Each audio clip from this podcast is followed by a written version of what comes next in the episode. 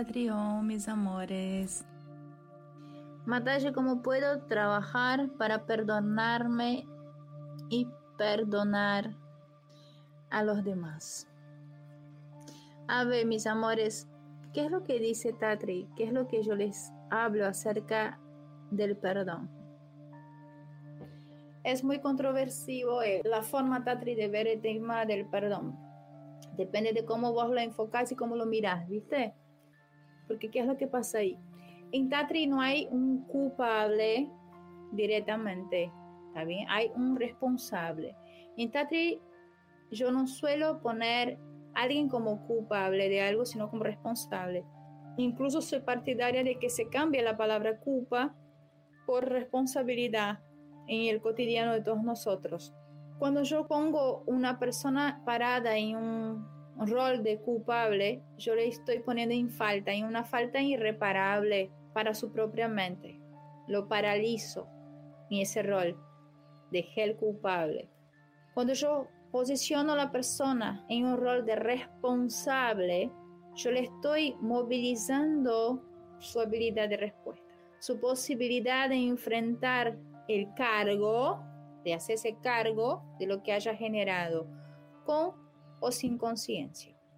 Entonces, desde ese lugar yo no necesito perdonar a nadie, porque yo no veo a nadie como un culpado o culpable de algo, ni a mí misma ni a otros sí le doy la posibilidad de hacerse cargo de lo que me haya generado con su conciencia, porque ustedes sabían que la mayoría de las cosas por las cuales y con las cuales ustedes se hacen mala sangre, se siente mal, la persona que lo ha generado, con, o sea, lo ha hecho con su intención, no tiene la mayoría de las veces, no tiene idea de lo que ha generado en vos.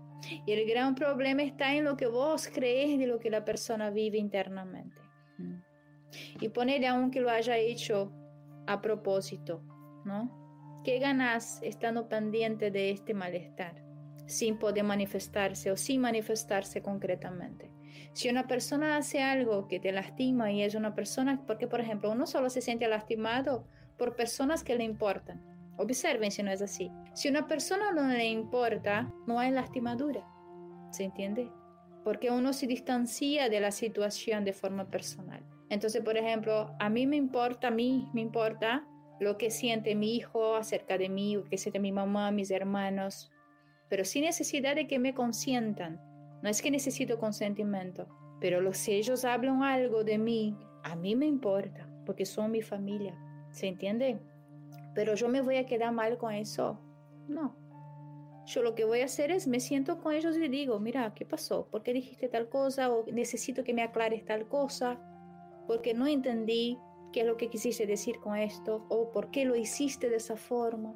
Si la persona te importa, que sea lo suficiente para que te sientes a charlar con ella y escuchar su versión. ¿Por qué ha hecho tal cosa? ¿Se entiende, mis amores? ¿Mm? Porque es importante que el otro dé su versión, pero su versión real y no esa que no, no, no tuve la intención, no fue mi intención, hice, no. porque viste que a veces las personas cuando se sientan a hablar sinceramente, dicen lo que el otro quiere escuchar para sacarse de encima la posibilidad de charlar sinceramente. Si es una persona que te importa, senta y habla. Y si de verdad no es una persona que sume en tu vida o subtrae en tu vida o resta en tu vida, lo que ella piensa de vos, lo que habla de vos es besito en el hombro, ¿viste? O sea, te. Se ponga en la cola, ¿viste? ¿Qué quieres que diga?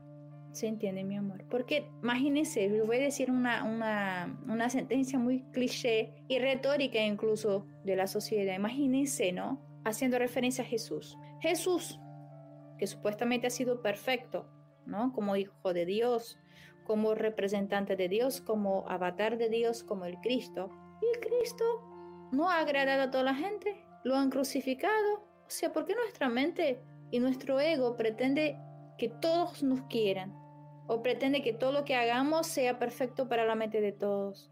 O sea, es mucha pretensión de la mente. Entonces van a haber personas que van a resonar con nosotros, que van a empatizar con nuestra forma, y van a haber otras que no. ¿Se entiende? Es normal, es natural, somos diferentes. Pero eso nos hace enemigos, no. Solamente personas diferentes que no tienen afinidad y que no son obligados a caminar el mismo camino juntos. Sí, somos hermanos de existencia y nos gusta o no nos gusta dentro de lo que es Tatri, ¿está bien? Nosotros evolucionamos juntos. La evolución es colectiva.